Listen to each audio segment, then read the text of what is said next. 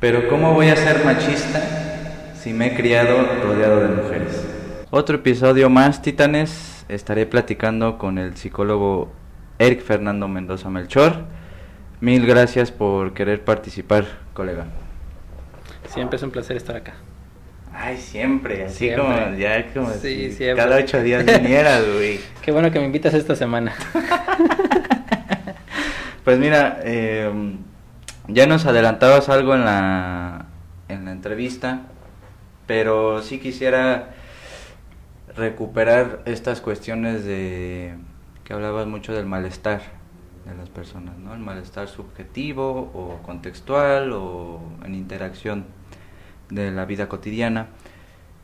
Empezaste tu, digamos, tu carrera o tu profesión clínica en el 2017 aproximadamente, ¿no? Más o menos. ¿Cómo has ido modificando tu práctica clínica y cómo has ido incorporando al mismo tiempo de lo que te estás especializando a la clínica? Me parece una situación o un planteamiento inicial bastante interesante porque pues ahí en la clínica se ve ahí muy muy tangible de lo que te estás formando, ¿no? Entonces, si nos pudieras hablar un poco sobre eso, de cómo las masculinidades, las feminidades están ahí operando en el registro que eh, tú decidas abordarlo y cómo desde el 2017 a la actualidad ha sido mutando, modificando, transformando, incidiendo más, retirándote un poco más. Eh, cuéntanos un poquito cómo ha sido tu experiencia como psicólogo clínico. Claro. Eh, trabajo clínico es curioso porque los hombres es raro que lleguen a la clínica. O sea, es muy raro que, que accedan a... Si no acceden a, a las consultas médicas, pues es incluso más complejo que lleguen a las consultas eh, en psicología. En ese sentido, eh, el tema de las masculinidades eh, ha afectado mi trabajo clínico eh, en sentido de proponer en la clínica puntos de escucha, eh, porque generalmente son con, con mujeres las que, con las que atiendo. Sin embargo, eh, hay un punto en el que la práctica clínica eh, se ha convertido en un nicho que me ha favorecido el acercarme a, a tener prácticas grupales, intervenciones grupales más sensibles, más cercanas y con mayor grado de profundización. Me parece que por ahí va más la idea. Eh, no ha sido a la inversa que mi clínica se haya sido afectada hacia de afuera hacia acá, sino más bien la, la clínica que, que aprendí y que he ido desarrollando me ha favorecido el que me acerque con mayor claridad, con mayor profundidad a los grupos de trabajo, eh, principalmente a los grupos de reflexión con hombres, que es a, a donde llegan los hombres. Sí. Este, porque te digo, o sea, eh, en la clínica si he atendido siete hombres en estos años, Wow. es muchísimo. O sea, en realidad en mi expediente eh, la mayoría son mujeres. Mm, y siempre como una media de edad. O sea, siempre Sí. de los 20 a los 35, 38 años promedio. Ese es como Sí. el margen. Y ya de ahí pues se desaparecen. En hombres quienes llegan a la clínica son hombres jóvenes, muy jóvenes. Es en ese sentido adolescentes. ¿Por qué? Porque la madre, la madre es la que observa algo que no cuadra y solicita el apoyo para el hijo. El padre generalmente está ausente Sí. y pues se da el proceso, análisis, bueno, cómo se va escuchando, cómo se va dando. Y ahí, eh, en el tema de la clínica con adolescentes varones, es donde el, el tema de las masculinidades me ha favorecido mucho, ya me ha enriquecido tanto, porque eh, no solamente es cómo eh, el adolescente necesita de este proceso de vinculación con el otro, que en este caso serían sus padres, y la relación que tiene con la madre, y también cómo está la ausencia significando. Eh, la ausencia del padre siempre es muy significante. Mm. Y, y, esto lo observo en hombres y en mujeres. O sea, la clínica y el saber de masculinidades me ha favorecido también eso. El darme cuenta cómo la necesidad de compensar la ausencia de lleva a muchas eh, madres a desproporcionar con algunos procesos de, este, de socialización, por ejemplo, o procesos este, afectivos con sus hijos. Y pues llegaba a favorecer esquemas muy rígidos de contención, mm. este, marcos normativos muy específicos, en la que no se puede salir mm, de, de ciertos esquemas de comportamiento el, el adolescente y si se sale hay todo un tema de, de represión, ¿no? Y eso es lo que favorece a que haya un tema de, es que mi hijo está mal porque ya se está revelando. Pues no, en realidad está intentando ser, intentando resolver. El tema es que está intentando compensar la ausencia. Sí.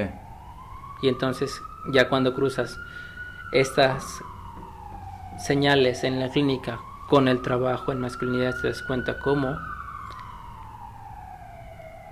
los costos empiezan a verse. hay costos, eh, los costos que hace rato señalábamos. por supuesto.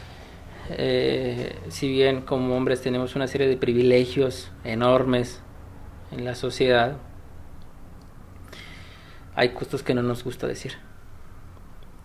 Hace, hace unos dos, tres meses platicaba con un señor con el que estábamos trabajando y nos señalaba un poco esto. Prefiero arriesgarme físicamente que arriesgarme emocionalmente. Porque lo emocional lo tengo adentro y lo puedo guardar. Según él. Sin embargo, eso está operando. Claro. O sea, cotidianamente eso está funcionando. La idea del control. En esta investigación que estamos haciendo del cuidado, la representación simbólica del cuidado está operando eso. Como hombres creemos que podemos controlar la salud. Y podemos controlar la enfermedad. O sea, puedo decir en este momento yo estoy bien aunque tenga 38 de temperatura, tenga el cuerpo cortado. Pero yo estoy bien. Pero no es así, ¿verdad? No es así. Estás bien. Ah. Tal vez sí por un poco por las, las lámparas, pero, ah, pero ya de allí en fuera bien. O sea, están todos esos esquemas. Sí. Y ahí es donde la clínica y el trabajo con grupos y el trabajo comunitario deben estar siempre eh, vinculándose y siendo atravesados por todo este esquema conceptual. Eh, no solamente de la perspectiva de género, sino de todo, todo el esquema que hemos recibido en la formación. Pero sí es, sumamente nutritivo el, poder visualizar eh, más allá de la perspectiva eh, clínica desde las teorías que generalmente nos, nos dan. O sea, oh, tienes que ser psicoanalista y de una corriente cleniana, o tienes que ser conductista, cognitivo conductual, y todo lo que implica. O sea, esta parte operativa. Pero ya acercándote a la realidad tienes que tener como otro tipo de, perspectivas. Y en este caso, esta perspectiva del, de género, específicamente de las masculinidades en la que yo me he estado involucrando, pues me ha favorecido eso el tener más claridad de lo que implica la ausencia, pero también lo que implica el mandato. O sea, cómo es que el mandato de llevar a cabo ciertas acciones está supeditado o está sustentado por una larga historia de eventos sociales que han favorecido agresiones, violencias, en, en tanto en el colegio con los pares, porque siempre es como muy común que entre, que entre hombres el tema de la competencia esté y la competencia generalmente es violenta. O sea, si hay competencia que es pasiva, pero siempre va a ser un ejercicio de violencia. va a tener la posibilidad de volverse violento. Siempre en esta lógica. Entonces, ahí por ahí se ha ido nutriendo. Oye, amigo, y esta, esta cuestión de este dicho que se ve mucho en redes sociales, incluso en algunos de mis eh, pacientes, llegan diciendo eso, ¿no? Madres solteras, por ejemplo. Es que tengo que ser, es que tengo que ser padre y madre a la vez. Creo que esa frasecita está sintetizando lo que estoy intentando entender, ¿no? O sea, de qué manera la propia mujer, su posición, ya sea pues, ética o subjetiva o por mandato o por inconsciente, lo que sea, asume esa, esa pérdida, ese costo, ese resto que se fue de un hombre pues que se divorció o, o lo abandonó o lo que sea, pero ella asume esa, esa posición, ¿no? Entonces eso me parece bien interesante porque aún tiene un peso específico la figura del, del hombre, ¿no? Como si eso pudiera existir. Estamos de acuerdo que existen distintas formas y manifestaciones de lo que implica ser hombre, a pesar de que haya ciertas delimitaciones de lo que se entiende, o sea, representaciones sociales, ¿no? No, no sé si estoy retroalimentando chido o no. Justamente por ahí va la idea un poco del tema de los privilegios. O sea, incluso ahí hay un privilegio del hombre, o sea, pese a que se fue, pese a que abandonó, está. Sí. Y es tal su papel de, de, y de importancia que necesita estar compensado. Sí. Eh, por eso y, es la que pregunta es por qué necesita estar compensado. Justamente por esta estructura que en ocasiones es muy repetitivo el concepto patriarcal, Sí. pero eh, sirve de mucho también. O sea, pese a que a veces eh, se escucha tanto y pierde un poco de contenido, pero ya cuando lo platicas y lo observas de cerca, Sí. no solamente teóricamente, sino ya de cerca en la realidad de facto, te das cuenta que ahí está. Sí. O sea, toda esta estructura favorece que el hombre tiene que estar. Y si no está, se compensa. Se tiene Sí. que compensar su, su presencia. A costa de, a costa de la salud, tanto física como mental de la madre o de, la pareja, de la mujer. Y a costa de los hijos. Si son eh, mujeres, bueno, es un, un tanto menos complejo. Pero en el tema de los hombres la ausencia del padre es significante porque se busca el cuidado del padre y se busca a través de figuras especulares los pares. Sí. Pero ¿por qué te agarraste a golpes con, con otro grupo de chavos y ibas con tus amigos? Porque con mis amigos me siento cuidado. Ujú. Eso lo escuchamos constantemente. Sí, sí, sí. O sea, decimos, no, es que con el grupo de pares, eh, tem-". sí, pero se sienten cuidados. Están aprendiendo, o más bien están recibiendo algo que estaban deseando desde ese tiempo, Ujú. el cuidado fraterno del padre, Sí. y ahí se está compensando. Pese a que ese concepto de cuidado pues esté atravesado por el tema de la violencia y los costos de la salud, ¿no? Sí.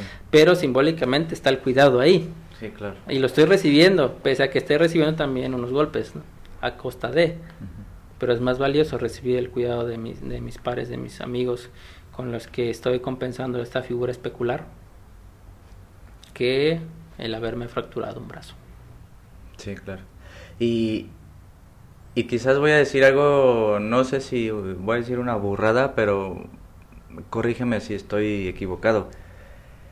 Es una crítica muy fuerte al psicoanálisis, interna, ¿no? O sea, por un lado está legitimando todas estas figuras de que el papá y que el falo y que lo simbólico y que la falta y que la castración y todas estas cuestiones que de alguna forma institucionalmente se han implementado en la psicología, ¿no?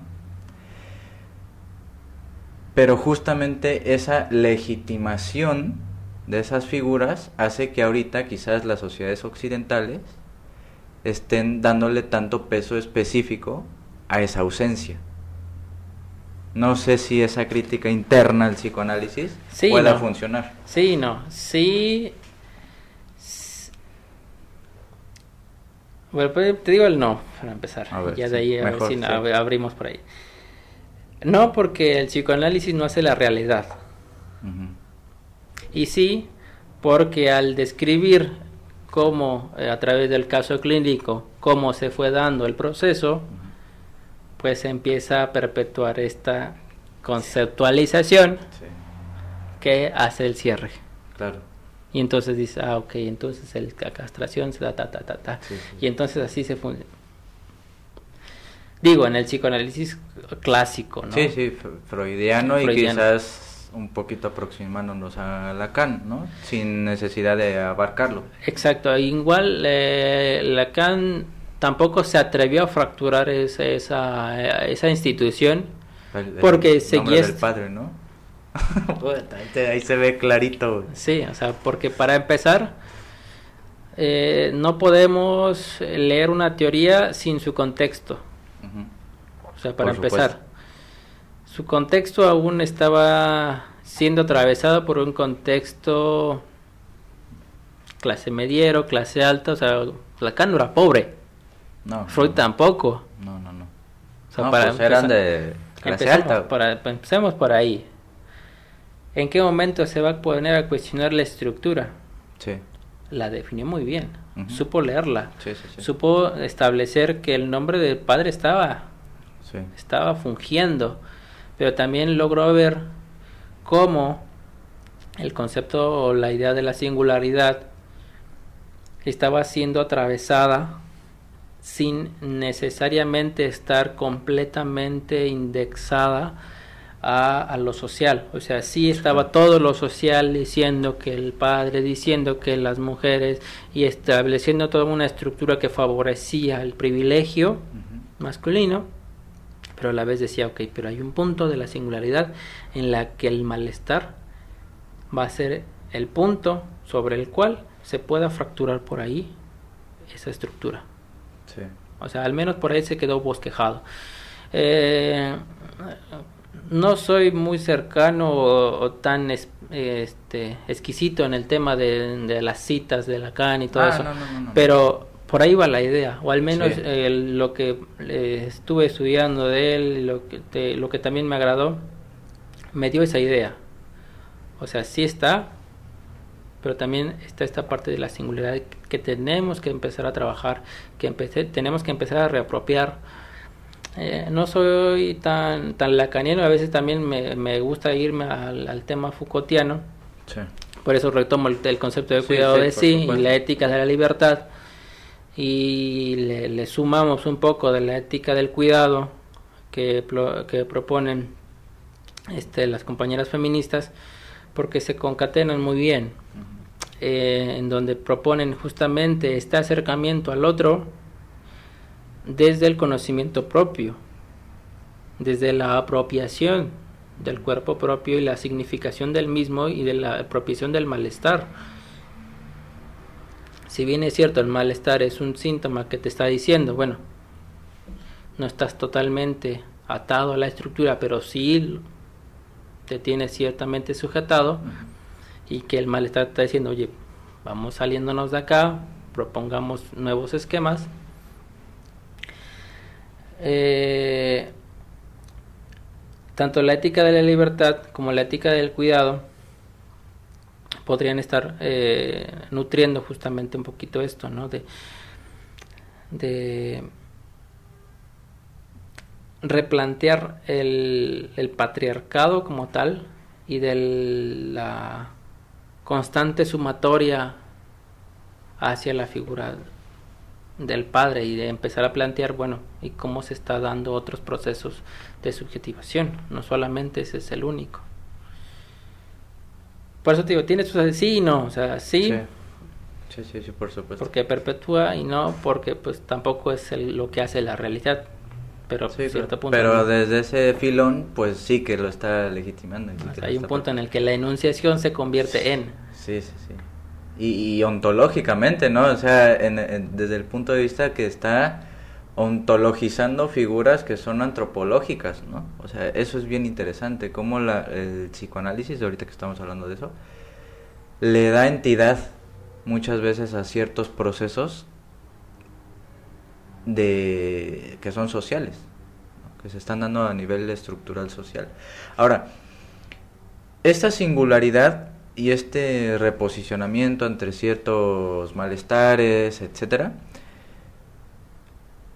¿qué tiene de, transformador más allá de reposicionarte o encontrar otro, otra perspectiva acerca de estas interacciones violentas, este, estas este, cuestiones que tienen que ver con violentar al otro, este, agredirlo. Y de alguna forma el problema sigue, el malestar sigue. O sea, la pregunta es, ¿el malestar seguirá a pesar de los reposicionamientos subjetivos o singulares de los sujetos? Pero e, esa es, la pregunta, ¿seguirá por siempre hasta el fin de los días? hasta el fin de los días. ¿Por qué? Digo, ¿por qué no puede acabar el malestar? Porque el malestar te da pie. Exacto. O sea, es necesario, digamos. O sea, te da pie, es estructurante. Si no, ¿para qué te estructuras si tienes todo? Y este reposicionamiento singular subjetivo, ¿qué, tendría de liberador? Pues justamente eso. O sea, te da pie. Justamente el, el, el reposicionar sería el dar pie para el siguiente. Ya. O sea, ponlo históricamente, o sea, hace 50 años, ¿dónde estábamos? ¿Dónde estaban las mujeres? Hablando como en este tema de los privilegios, ¿dónde estaban las personas afroamericanas, los afrodescendientes mexicanos, dónde estaban nuestras comunidades indígenas? Sí. Que aún están siendo agredidas constantemente, pero tienen acceso a nuevas formas de posicionarse. Sí. Nuevas formas de legitimar su saber. Y lo digo ahorita porque me acordé de, estos blogs en YouTube en donde mujeres o hombres de comunidades que lograron salir de sus comunidades, formarse en alguna ciencia social y ahora que están haciendo, están haciendo contenido en YouTube. Ay, son parte del indigenismo, o sea, de esta corriente intelectualista de los indígenas que salen a estudiar en universidad, en la UNAM o lo que sea, y ya no regresan como a intentar ser unos intelectuales orgánicos o generar un cambio en sus comunidades. ¿Son de esa corriente? Sí y no. Algunos sí y algunos no. Muchos de ellos lo que hacen es reposicionar y revalorizar. ¿Cómo? A través de lo que más se consume. ¿Qué se consume? Privacidad. Sí. Hoy en día YouTube consume privacidad. No hay ni contenido. O sea, te das cuenta, la mayoría de los influencers no tienen contenido. No, es basura. Es privacidad. Espero no estar dentro de la bolsa de... Esperemos que no, esperemos que no, porque... Bueno, lo intento, por lo menos lo intento, ¿no? Andrés, sí, sí, el intento se muere. Eh, pero sí, o sea, lo que se vende es privacidad es lo que se vende. Y en ese nicho, o sea, estas nuevas comunidades, estas, estas personas que salen de las comunidades eh, tradicionales, se forman, buscan reposicionar a sus comunidades, sus saberes, sus prácticas a través de eso. A través de blogs personales en donde dices, ah, huevo, sí, también se puede ser eh, tal, tal y tal, se puede hacer sal y andar con tu ropa típica y eso es una cuestión de orgullo, porque ahora los blancos también lo usan. Sí, sí, sí, sí. O sea, es una dialéctica bastante perversa, porque pues siempre, o sea, tenemos que estar muy conscientes que en el capitalismo, pues, o en el neoliberalismo en el que estamos, pues siempre vamos a ser mercancías. Pero de aquí que nos seguimos dando de, golpes de pecho, pues el hecho es que ellos están haciendo algo. Están colocando en la mirada pública a sus comunidades. Mientras que a veces en la academia decimos, no, es que el liberalismo, nos damos golpe de pecho y no hacemos nada. Claro. Decimos sin hacer nada. Dice, no, es que lo que están haciendo ellos es que están volviendo un producto. Sí, pero se están siendo visibles. Y la visibilidad allá afuera es lo que importa. Si no te ven, ¿cómo van a saber que existes? Para empezar. Y después, ¿cómo van a valorar lo que tienes? Ya teniendo una posición pública, la cosa cambia. Por eso lo que señalaba hace rato que platicábamos, es que necesitamos politizar a los psicólogos. Claro. Necesitamos politizarnos, atravesar y acuerpar la ley. Porque la ley siempre va detrás, siempre va detrás de la realidad. A veces escucho a compañeros este, abogados y perjuran que la ley está antes, pero pues cosa más alejada de la realidad. O sea, la ley siempre va detrás de la realidad, siempre va intentando alcanzarla y nunca la va a alcanzar, porque digo, lo simbólico siempre va detrás de lo real. Lo, real lo, real está, está operando, está haciendo. Pero Ahorita está haciendo, pero nunca va a ser simbolizado a la par. Sí, sí ni de manera prospectiva, porque siempre son asegúnes, por eso lo que te comentaba de, la consulta popular. O sea, pues sí, el tema político es que pareciera ser una faramaya, pero en el contexto en el que estamos, en donde se ha hecho otra consulta, no se ha hecho.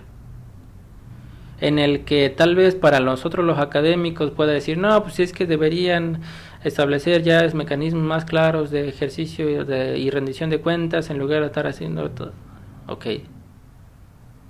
Pero para las comunidades, yo que interactúo todos los días con, con mis vecinos y los escucho, es un tema de esperanza también.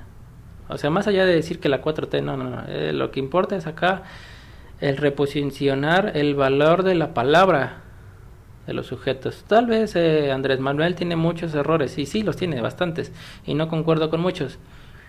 Pero si volvemos cotidiano esta consulta que asemeja a la asamblea comunitaria, pues tiene mucho valor. Porque incluso en nuestras comunidades la asamblea se está perdiendo. ¿Ah, sí? Estamos perdiendo. Actualmente en mi comunidad cuando se habla de asamblea ya es raro. Muy interesante. O se habla de junta ya. Junta ya es una palabra de aquí. Sí, por supuesto. Citadina. Y antes la asamblea era la que nombraba, la que decía y la que mandaba.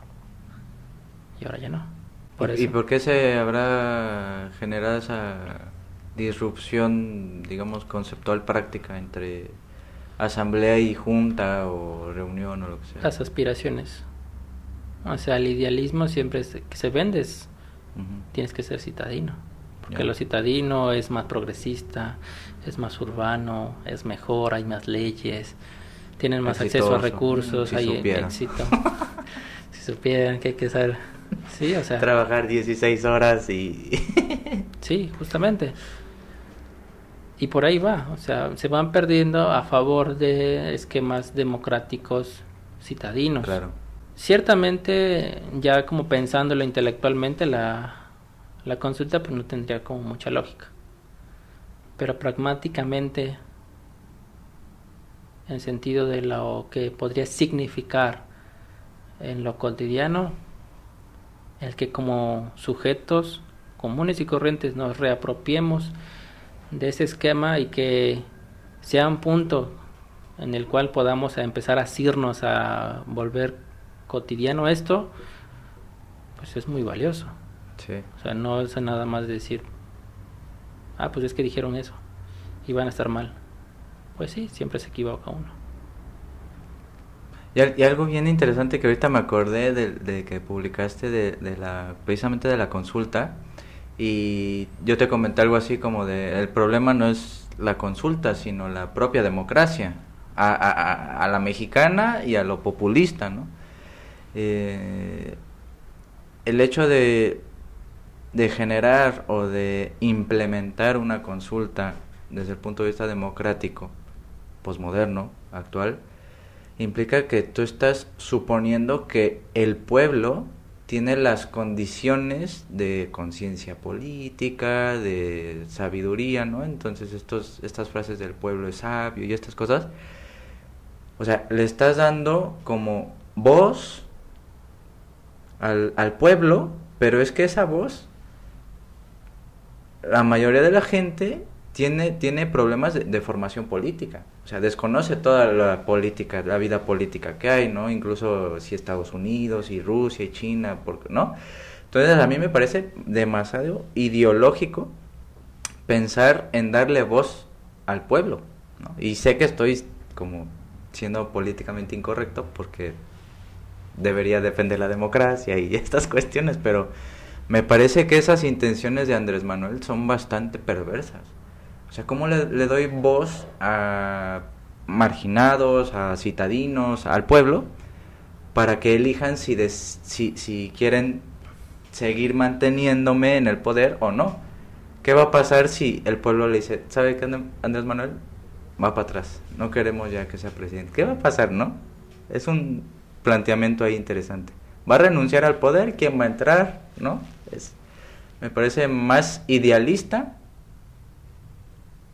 y queda bien con todos, con sus detractores, que realmente un, un proceso democrático, en paz, donde se genera la libertad de expresión y estas cuestiones, ¿no? Entonces, no, no sé qué opinas ya para ir eh, pasando a otros temas ya más. Este. Me, me resonó el concepto de populista. O sea, ah. por ahí podemos empezar, ¿no? O sea, y es que lo escucho mucho. Sí.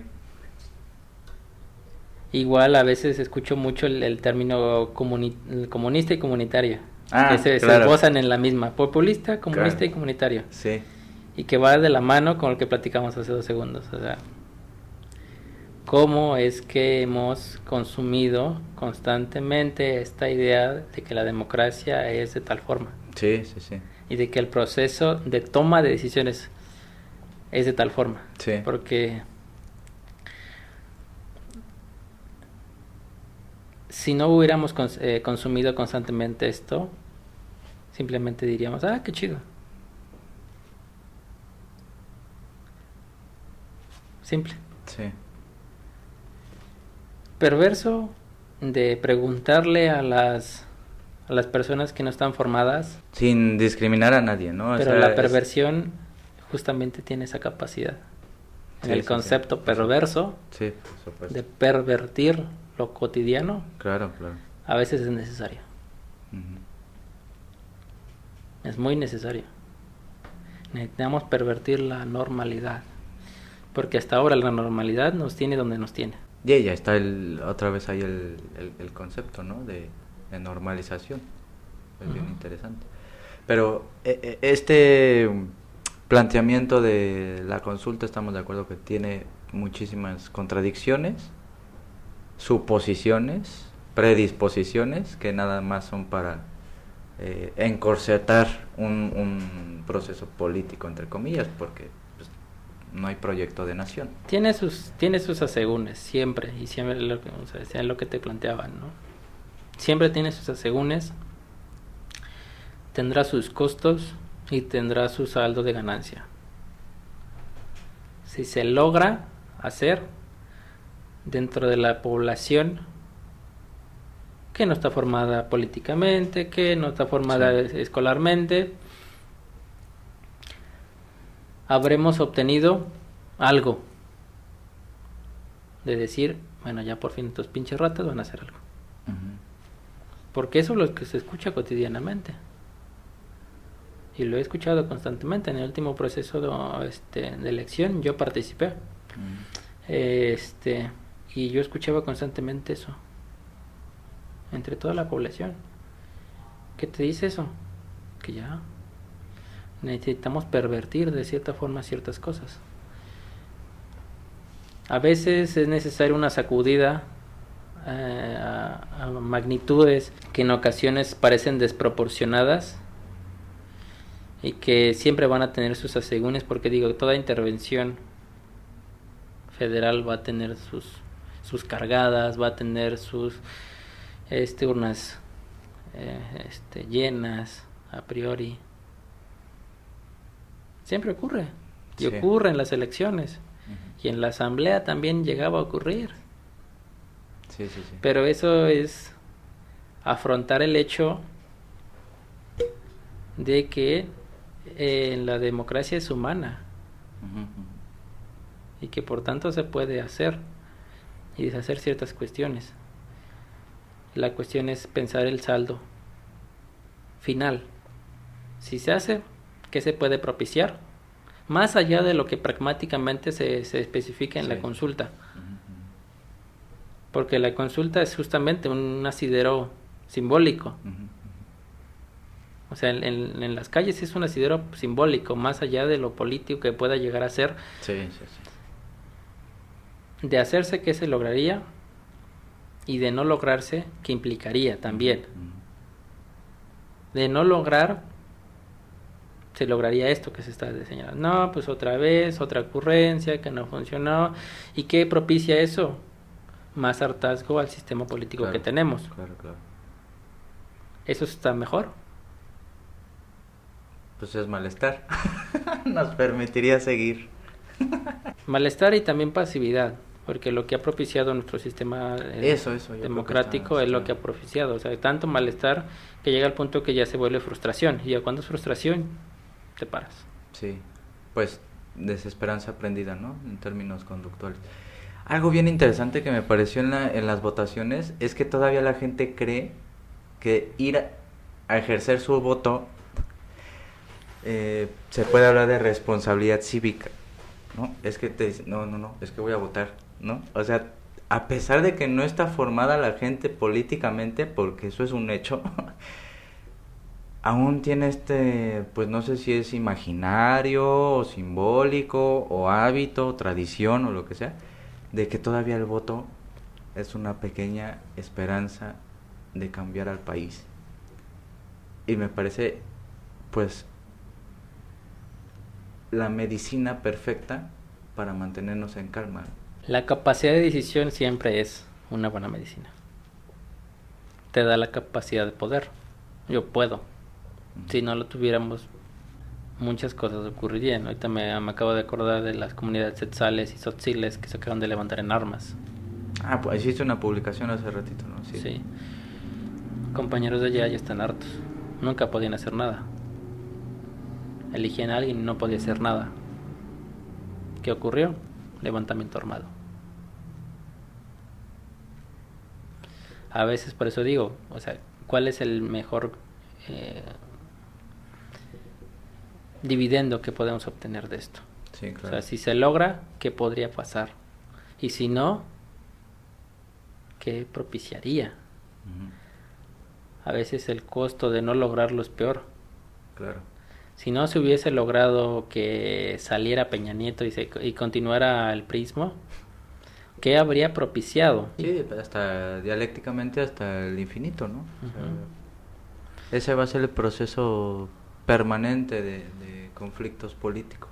Por eso es la- lo que señaló de la apropiación del malestar. Sí, O sea, es necesario que sepamos cuál es nuestro malestar, ujú, lo apropiemos y demos el paso. sí, Si erramos el paso, pues se erra siempre el paso. De una u otra forma siempre hay eh, errores que subsanar. El decir que hay perfección, pues es justamente el concepto que manejas, es idealista. Entonces en ese punto eh, me ha favorecido, ahorita que recupero el tema de las masculinidades, justamente eso. O sea, no es necesario que estemos culpando constantemente, porque si seguimos culpando constantemente en esta lógica de querer cambiar desde el mismo esquema desde el cual estás intentando quitar, No, no, pues no se puede. no se puede. pues vas a seguir haciendo lo mismo, vas a seguir perpetuando una olla a- presión que va a llegar al punto en el que Sí. no va a aguantar y se va a levantar. Sí, O sea, todos los movimientos que han estado ocurriendo eh, es- el año pasado en Colombia, eh, Venezuela también parece, o sea, tienen, tienen esa misma lógica. O sea, el malestar se continúa a tal grado que llegó a un punto en el que estalló. sí, Y estalló siempre en conflicto, y en violencia y en, en muertes. sí. Entonces, a veces sí tienen muchos asegúnes, pero es justamente la chamba que tenemos que hacer. Claro. Si de veras nos denominamos eh, psicólogos, pues a ver, ¿cuál es tu papel políticamente hablando? Sí. Sea, necesitamos involucrarnos. Necesitamos poner el pie fuera del diván. Claro. Tenemos que poner el pie fuera del laboratorio Del fuera, buró. fuera del buró. O sea, necesitamos estar allá afuera. Fíjate que la, ya no es gratuito que se esté repitiendo y constantemente todos los invitados que han hecho el favor de venir, que el, el ámbito de lo político, muchas veces la psicología se ha encargado de, de mutilarlo. Y eso pues lleva a la trampa de pensar que los problemas psicológicos están en uno y, y esas cuestiones, ¿no? Entonces yo creo que pues un, un llamado, un llamado y urgente a que los psicólogos de las facultades pues empiecen a, a- a implicarse políticamente desde la psicología y al revés, ¿no? Pensar la política eh, en la dimensión psicológica está muy bien, pero ¿qué, qué pasa alrededor del individuo, ¿no? Entonces, Salud mental comunitaria. Es un concepto que estoy em- empezando a construir en función del- de la propuesta de, de salud comunitaria que se plantea desde el movimiento latinoamericano. Y ya atravesado por mi formación de salubrista y de psicólogo específicamente, necesitamos una salud mental comunitaria. ya. O sea, es necesaria.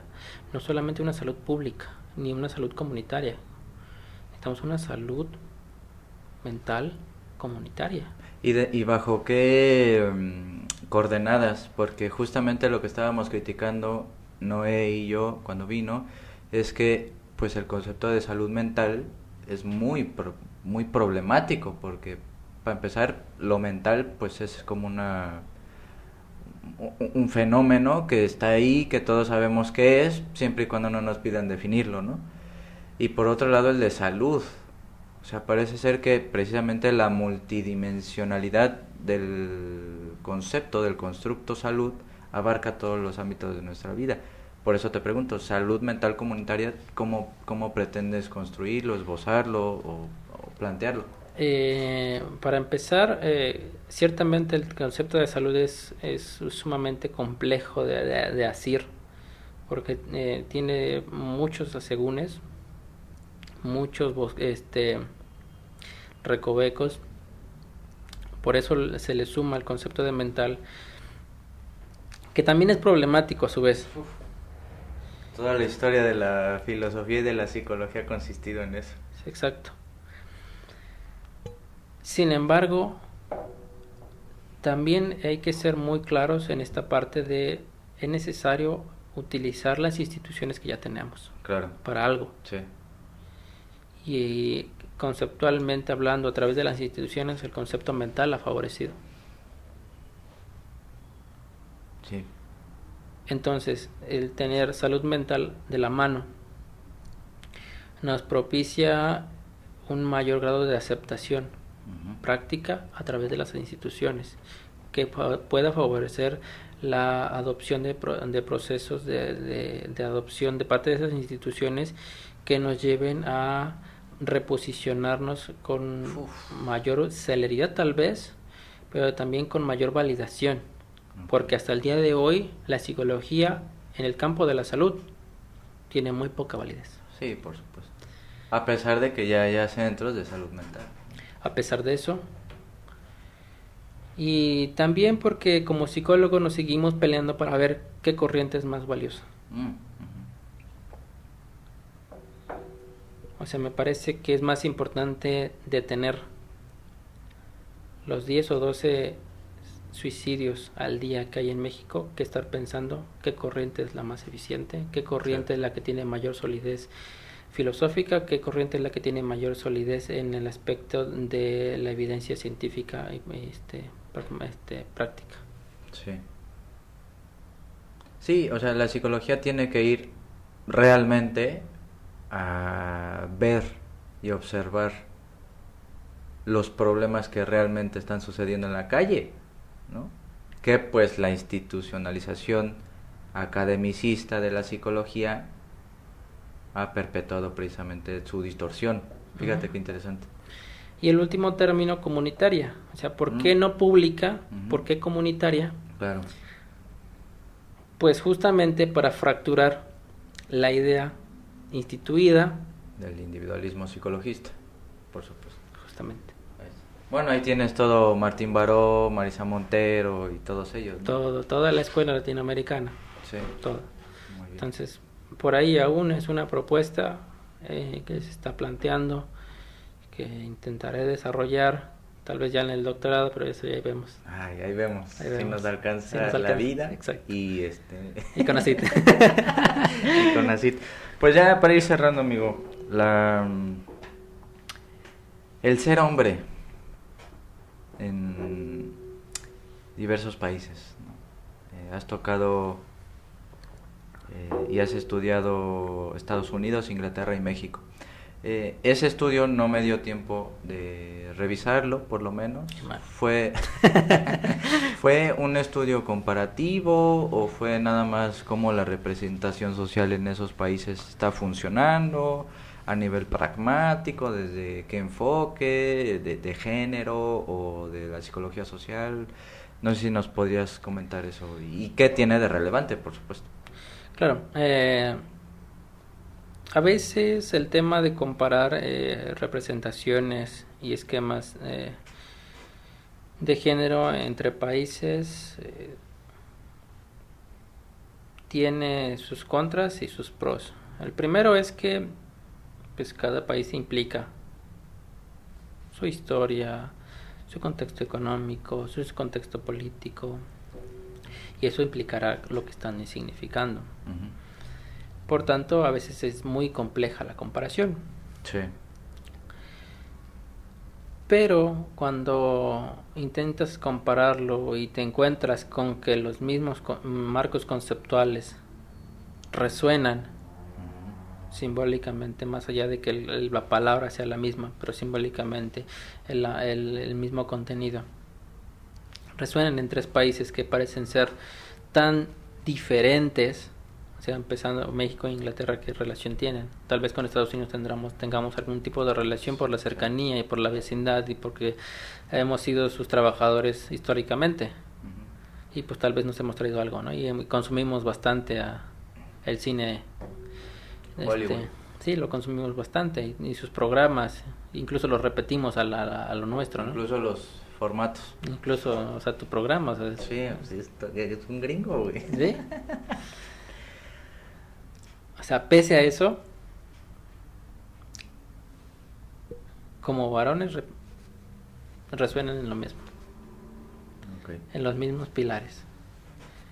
En el, pi- el pilar de la proveeduría, en el pilar de la fortaleza.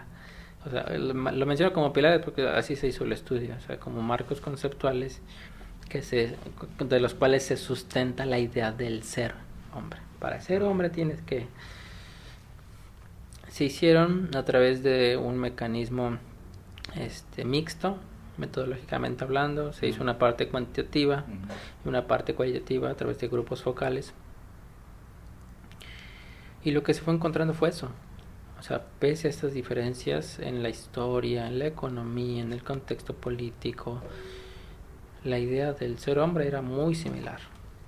Eso nos habla de que hay una macroestructura que sustenta la idea del ser hombre, que sustenta los privilegios, que sustenta los costos y que provee las condiciones para que el dividendo a favor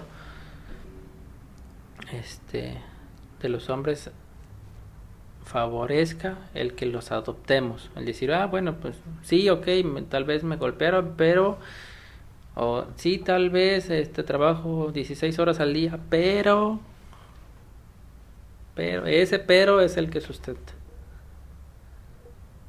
y hace que también a las mujeres se apropien de eso. Porque dice, bueno, está bien, mi esposo no está 16 horas, pero no nos hace falta nada. Pero. Sí, pero, otra vez pero. ahí la, la ausencia presente, ¿no? O sea, sí, tal vez me golpea, pero. Voy a decir algo y ya nada más como complemento de lo que del, de, tu comentario. Más o menos eh, me fue me fue surgiendo la idea de cómo la representación de la leyenda negra, la leyenda negra es esta ideología histórica que Estados Unidos e Inglaterra fueron transmitiendo a los pueblos latinoamericanos para generar resentimiento porque Inglaterra y Estados Unidos estaban en conflicto con España, ¿no? A nivel de, estados. Entonces, ahí hay un ejercicio de la leyenda negra, ¿no? Pensar que los españoles vinieron aquí como a destruir todo y saquearon todo y nuestra lengua y nuestros dioses, etcétera. Eso es como parte de, de la historia que nos contaron los gringos, ¿no? Pero hay otra, hay otra corriente que me parece interesante en contraposición, digamos, que a, al ser hombre entendido desde el punto de vista de Estados Unidos e Inglaterra y cómo eso impacta en México, justamente los resultados que arrojó tu estudio, es el hispanismo. O sea, cómo, cómo el hispanismo, a través del español, por ejemplo, se fortalece más la idea de conexión que tenemos con Europa, en este sentido con España, porque hablamos el mismo idioma, pero como el hispanismo como proyecto político en dialéctica enfrentada con Estados Unidos e Inglaterra, porque seguimos en pugna, genera más fortaleza filosófica, ontológica e histórica. Es bien interesante ese punto cómo el hispanismo puede muchas veces lograr justamente un reposicionamiento ideológico respecto a estos mandatos y este ¿cómo, dijiste el concepto que siempre se me olvida de proveedor. Proveeduría. Proveeduría que viene de, de la tradición y herencia de, de eh, gringa anglosajona entonces me parece bien interesante cómo eso analizarlo, ya no a nivel político, sino geopolítico. Cómo la, la ontología del hombre está trazada bajo los parámetros geopolíticos en competencia permanente entre estados. Me parece bien interesante esa, esa, ese planteamiento. No sé qué, qué opines tú. Siempre hay que pensar esto en interseccionalidad. O sea, justamente tiene que ver eso, ¿no? O sea, no solamente es el ámbito local. A veces es un poquito más complejo poder aterrizar y, versar sobre conceptos tan macro. Históricamente se han replanteado eso, pero también, ahorita que planteabas esto, me acordé cómo se hizo hace unos ocho años, me parece, un estudio siete años, perdón, siete años, un estudio con hombres afrodescendientes. De ubicados en donde de estaba en, en, Oaxaca pero no me acuerdo bien la, ah, la zona. Eh, un estudio que hicieron unos compañeros. Cómo el estos hombres afrodescendientes que estuvieron apostados históricamente sus familiares en primer momento en las islas eh, de Haití, tenían un concepto similar, sí, pero en el orden del, del, de los marcos de género, de la masculinidad, se posicionaban de manera, de manera diferente, en el sentido de que eh, la figura o el cuerpo, el, el verse de cierta forma era uno de los principales y no lo era la, el ser proveedor, por ejemplo. Okay. ¿Por qué? Porque históricamente los pueblos eh, afrodescendientes lo único que, que, contaban al momento de, de, de la esclavización de, de, cualquier país que hayan sido sus opresores, ya sean portugueses, ya sean este, españoles, ingleses o este, americanos, lo único que contaban con lo único que contaban era con el cuerpo. Sí. Y entonces la vigor, el vigor sexual y la figura era uno de los pilares centrales y sobre los cuales se, se sustentaba los demás, en donde la probabilidad, pues sí, tal vez podría aparecer en algún momento, pero no, el tema de la sexualidad y del cuerpo eran centrales. El tener un cuerpo apto. Relativamente, exacto, relativamente apto y con un vigor sexual este pujante, talante, era, era fundante en ellos, ¿no? Eh, y decir o ir en contra de eso les ponía los, pelos de punta, ¿no? Por ejemplo, por decir algo, ¿no? Entonces, este elemento histórico geopolítico, claro que implica, porque está atravesando los cuerpos. O sea, cómo se atravesó los cuerpos indígenas mexicanos fue diferente al de los norteamericanos. Aquí nuestros, eh, este, nuestras comunidades indígenas tenían derechos. O sea, eran negociantes de sus tierras, todavía eran propietarios. Sí. Eso implica un ejercicio de derechos, eso implica una apropiación, una perpetuación de su cultura, pese a todos los intentos que, que tuvo la corona española y la iglesia para erradicarlos. Estamos ciertos que México, junto con Bolivia, son uno de los países más plurinacionales. ¿Por qué? Porque el ejercicio de las comunidades frente a los invasores fue diferente. Ellos tenían derechos, podían tener propiedad, cosa diferente con los este, nativos del norte de América, que los, pues los cuales no tenían derechos, eran casados, casados completamente, y se les expropiaron sus tierras y se les dejó en una jaula simbólica, que son las reservas. Y ahí el tema de, de, la representación simbólica de la masculinidad es la fortaleza. Claro. ¿Por qué? Porque históricamente tuvieron que aguantar aguantar el embate blanco constantemente y entonces ahora el ser hombre navajo implica ser fuerte y no dejarte. Claro. En contraparte con los afrodescendientes mexicanos, que el, vigor sexual es una de las fundantes. Caso contrario al indígena este Setzal o zapoteco, donde el proveer es algo central, porque tenían tierras tenían capacidad de decisión sobre ellas. Sí, y ahí se empiezan a entrecruzar un buen de dimensiones, ¿no? El, el, derecho, la etología, la historia. La antropología. ah, qué, qué, bonito, qué bonito. Este, digo, no, no, nos daría aquí mucho, muchas horas para analizar esas cuestiones, ¿no? Eh, psicólogo Eric Fernando Mendoza Melchor estuvo con nosotros. Gracias por tu tiempo, amigo. Siempre es un placer estar acá cada semana. Muchas gracias. Eh, nos vemos en la próxima, Titanes.